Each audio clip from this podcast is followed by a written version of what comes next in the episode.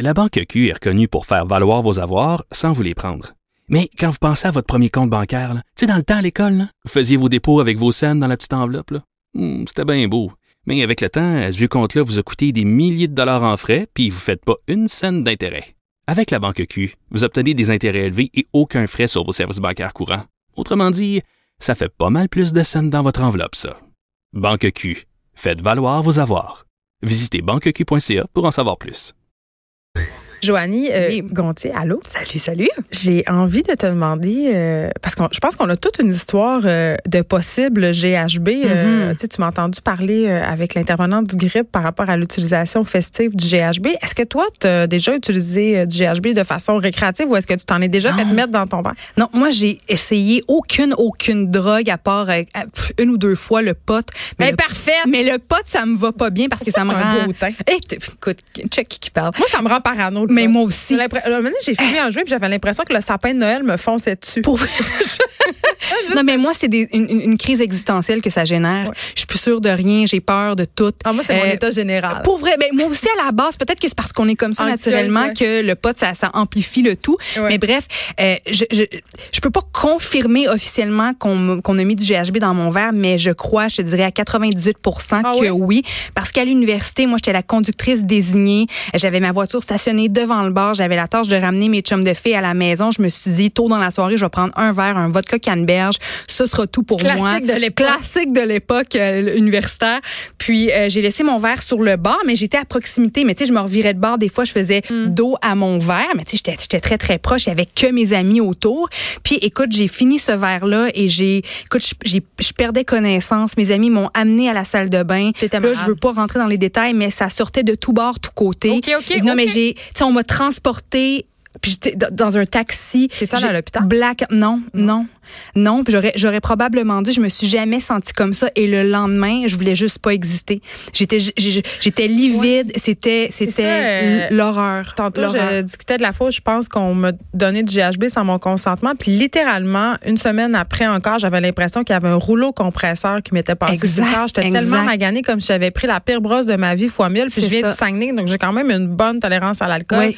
Euh, Mais c'est pas pareil. C'est pas pareil non. comme, comme hangover. Pour c'est plate parce qu'on peut pas le détecter non, Non, plus euh, non. en par prise de Puis, sang.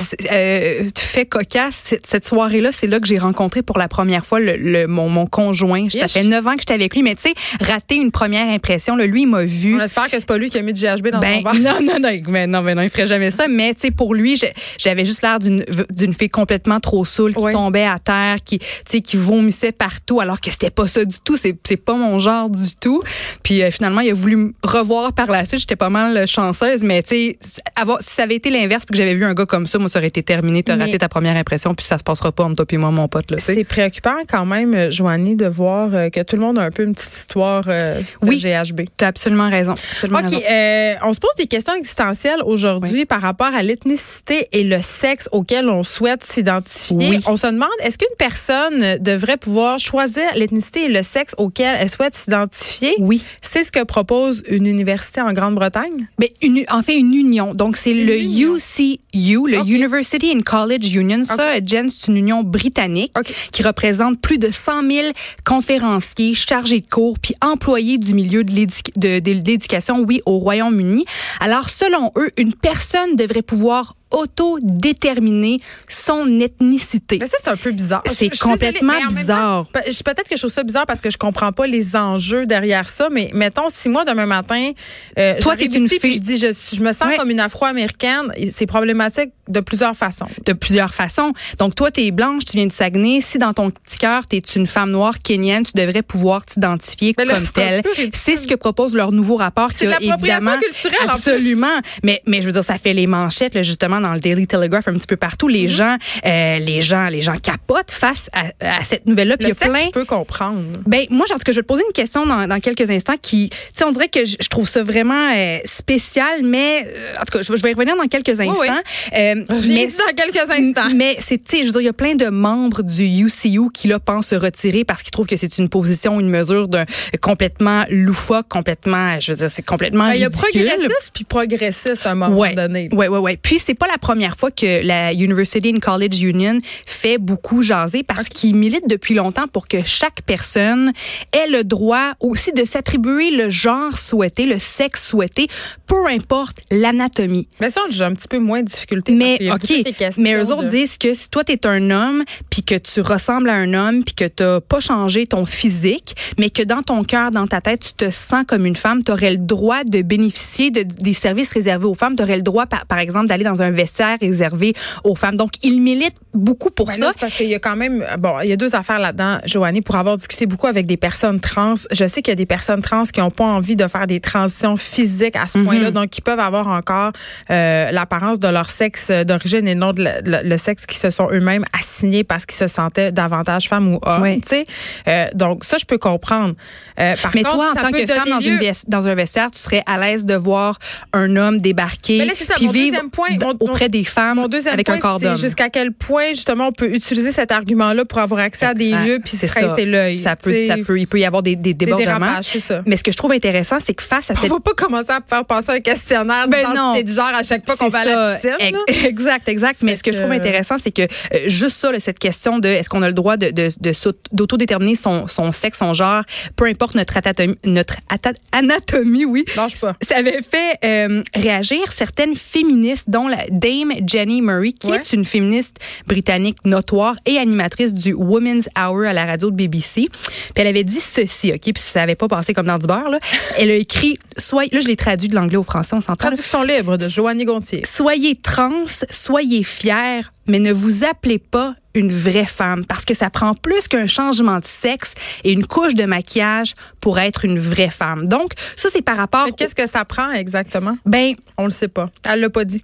Je sais que dans la vie, il y, a des personnes qui peuvent qui peuvent penser que euh, bon, un homme qui veut devenir une femme, c'est parfait, il va changer son apparence physique, il va vivre comme une femme, mais, il n'est pas s'appropriant tous les stéréotypes de genre. Moi, c'est toujours ça qui me fait un peu sourciller à quel point on embrasse l'archétype de, la, féminité toxique, oui, de la Barbie. Oui, exactement.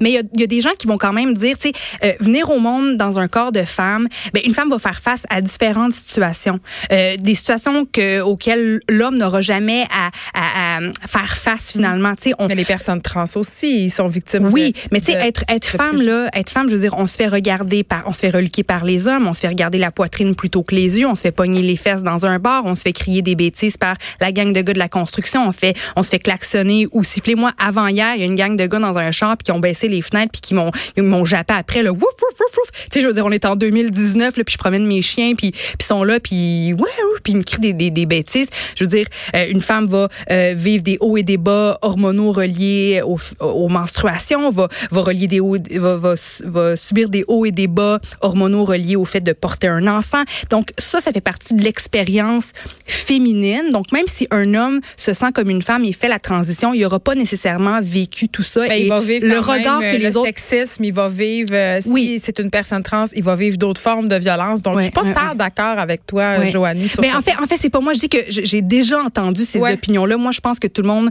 euh, je veux dire, si, si tu te sens comme une femme dans ton cœur, tu es une femme, puis que tu t'en, t'en es une, je trouve que moi, je veux pas me prononcer là-dessus parce que je trouve que c'est vraiment du cas par cas. Mais on entend différentes euh, opinions à gauche, à droite. Mais ce que je comprends, moi, ce que je vois dans tout ça, ce que propose le University and College Union, grosso modo, c'est qu'on veut, on veut complètement oublier tout l'aspect physique.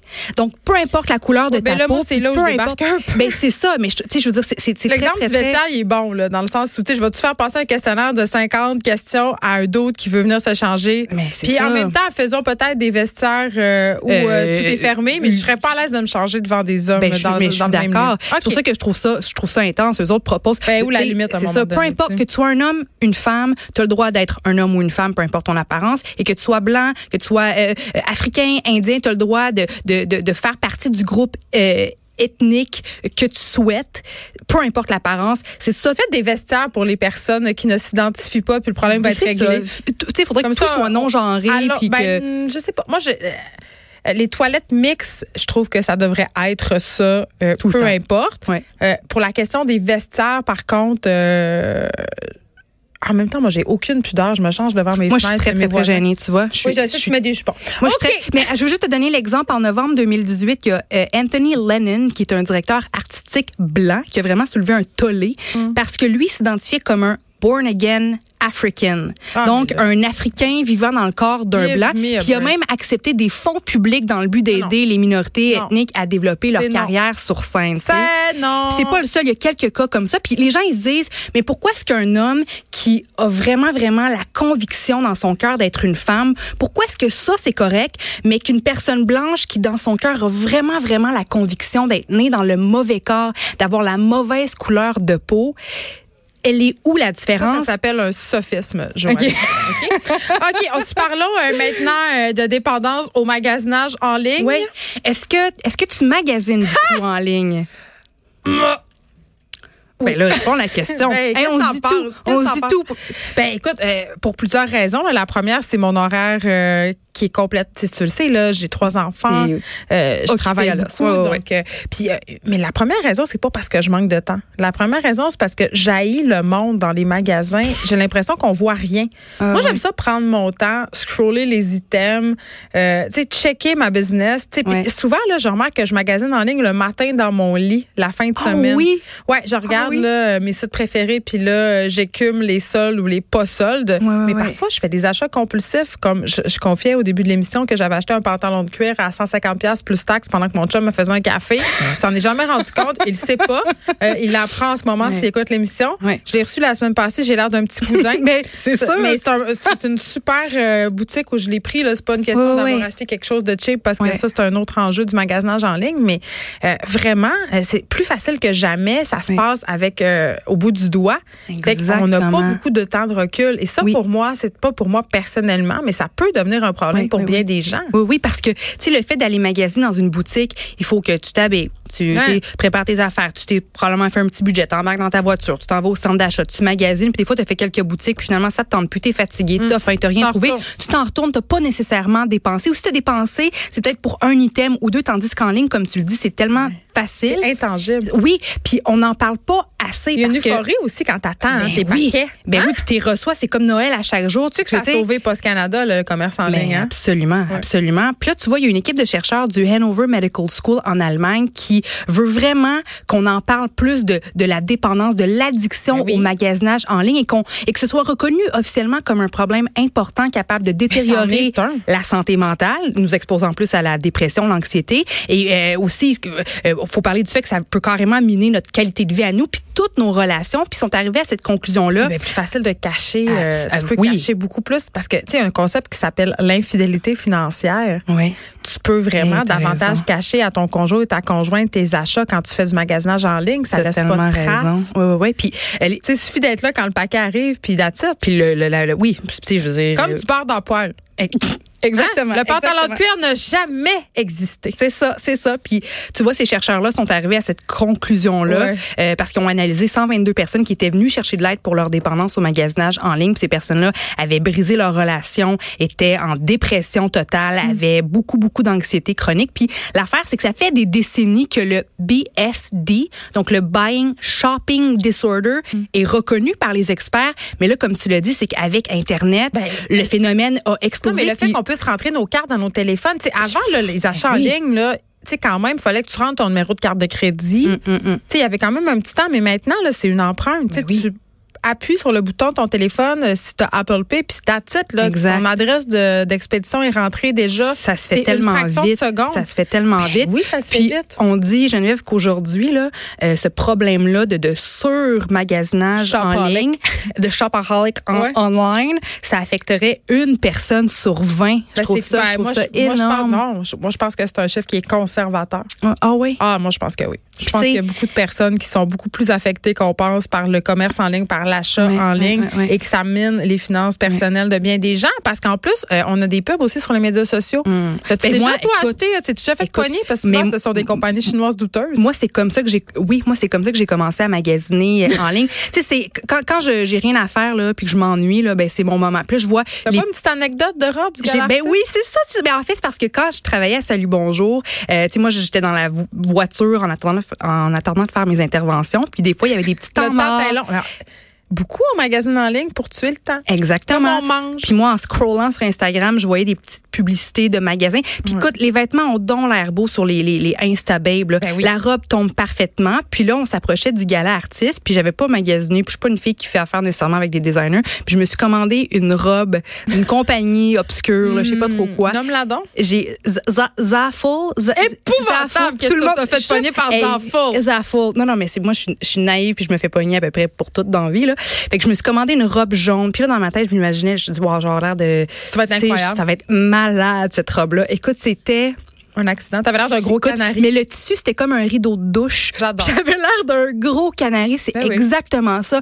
C'était pas pantoute, pantoute, pantoute fidèle à ce que j'avais vu sur l'image. Ça m'a coûté 100 pièces. Puis c'est ça aussi l'affaire, c'est que quand on, commande en ligne puis qu'on reçoit le paquet, c'est tellement compliqué retourner un produit. Puis c'est pas toutes les compagnies qui acceptent d'échanger ou de, de retourner le produit puis de, de vous rembourser. tu sais. Oui, des fois, ça peut prendre des mois. Ben oui, fait- des compagnies chinoises obscures. C'est impossible Oh, d'avoir ça du service à la clientèle. bon Euh, un truc là, avant de magasiner en ligne, si vous savez pas si la compagnie euh, de laquelle vous vous apprêtez à commander est en bon français legit ou pas, allez voir les commentaires. Là, Oui, c'est une raison. bonne chose. Joanie raison. merci. Merci à toi, Jen. Tu t'en vas magasiner en ligne? En ce moment, j'ai mon téléphone. Là. Je magasinais pendant que je te parlais. Ben, ça m'est déjà arrivé d'animer en checkant des sacoches. à dire. merci beaucoup.